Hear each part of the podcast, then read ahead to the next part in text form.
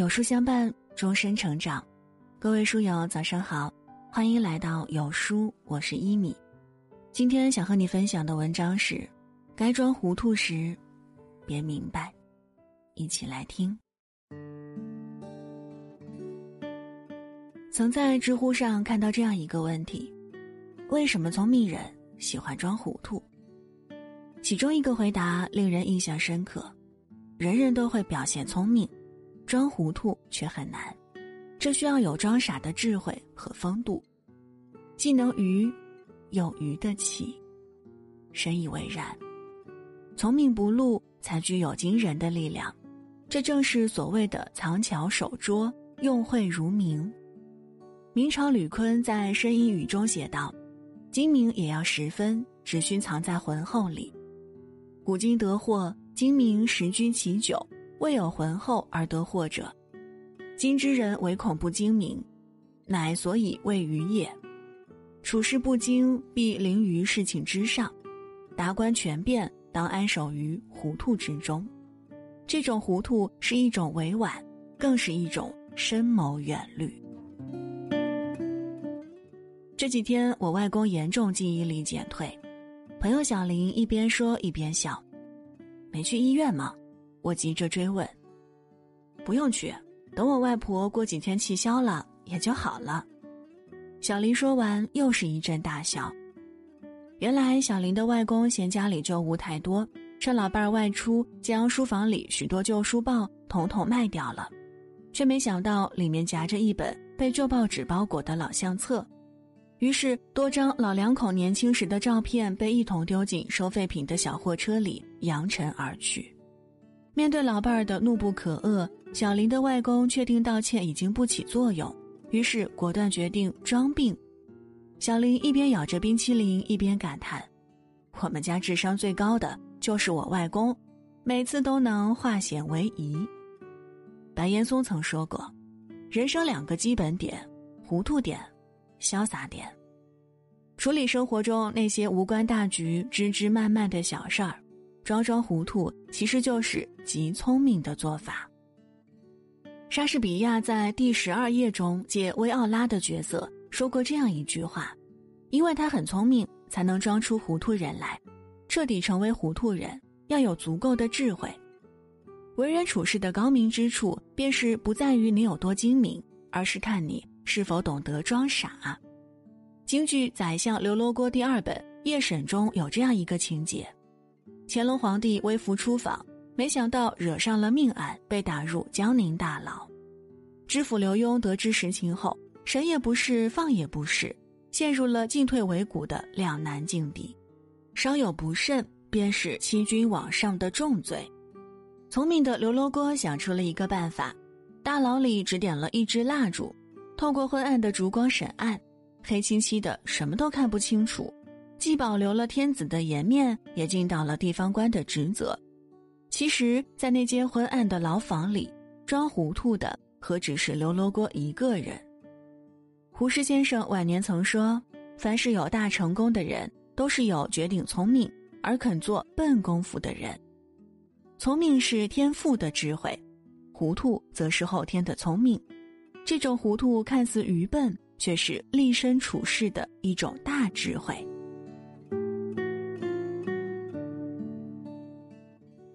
中国旧时的店铺里从不陈列贵重货物，店主总是会把它们收藏起来。只有遇到真正识货又有钱的客人，才会告诉他们好东西在里面。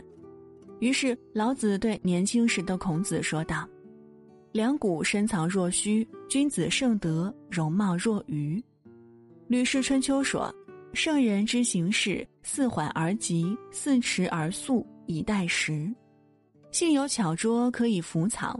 无论才能多高，善于隐匿，都是为人处事的一种大精明。东晋王羲之十岁的时候，聪明伶俐，清秀可爱。大将军王敦经常带他在身边，有时安置在帐中同寝。一日清晨，钱凤进到王敦帐中，屏退左右，密议起兵。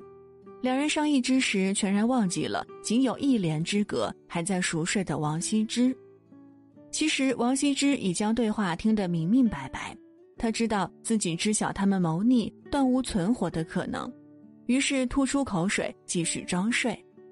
王敦与钱凤谈得正起劲，忽然想起帐内还睡着王羲之，不由大叫道：“糟了，如今不得不除这小娃了。”王敦迅速掀开帘子一看，只见王羲之口水染湿了被子，睡得正酣。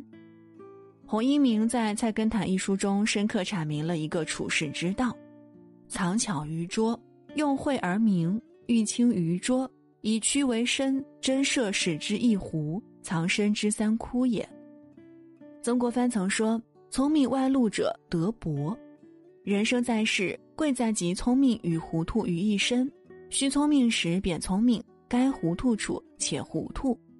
明代有一位张干，很多人问他该如何明哲保身，他答：“去风。”庄子《山木》中写道：“直木先伐，干井先竭。”这也正是陆游告诫儿孙勿露所长的道理。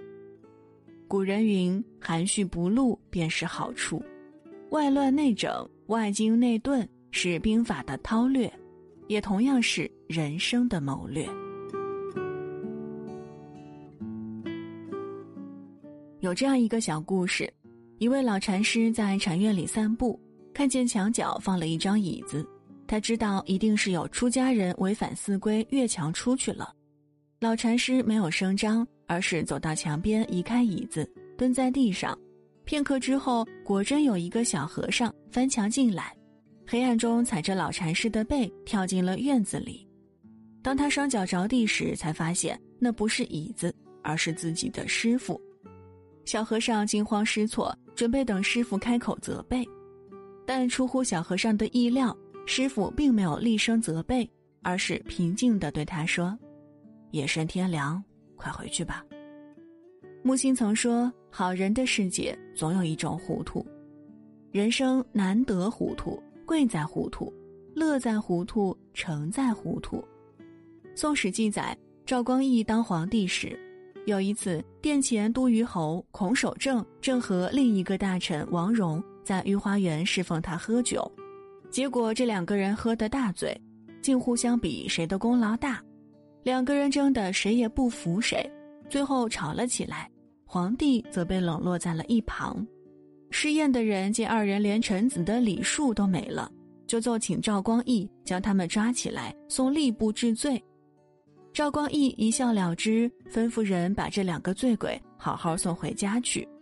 第二天，两个人酒醒了，越想越后怕，连忙去皇宫请罪。赵光义则装作什么也记不得的样子，对两个人说：“昨天我也喝醉了，究竟发生了什么事儿？”《菜根谭》中讲：“路径窄处留一步，与人行；滋味浓处减三分，让人试。此事涉世以极乐法。”叶问晚年留给世人的，不仅是令人惊叹的武学。还有同样深刻的人生哲理，他曾写下这样一句话留给儿孙：“处世树为魔，本固任从树之动，立身前作样，内方还要外边圆。”并不是任何时候都巧胜于拙，很多时候拙是一种质朴，一种真诚，而质朴和真诚是最能打动人的。做文章是这样，为人处事亦是如此。大同华严寺有这样一副楹联：“人生百年如朝露，活在当下，世间万象皆浮云，乐住心中。”简单便是大悟。诗人常常感慨难得糊涂，这种糊涂是庄子梦蝶后的逍遥，是墨子释怀后的非攻，是佛家提倡的忘我，是道家阐释的无为，是儒家宣扬的中庸。林语堂先生曾说：“现代人把人生看得太严肃，世界就充满了苦恼。人生无外乎两件事儿：忙着清醒做事儿，闲着糊涂做人。糊涂是明白的升华，是心中有数却不动声色的涵养；糊涂也是超脱物外、不累尘世的气度；糊涂更是行云流水、悠然自得的潇洒，以及谦让豁达的胸怀。”从此做个快乐的糊涂人，聪明的你，不妨试一试吧。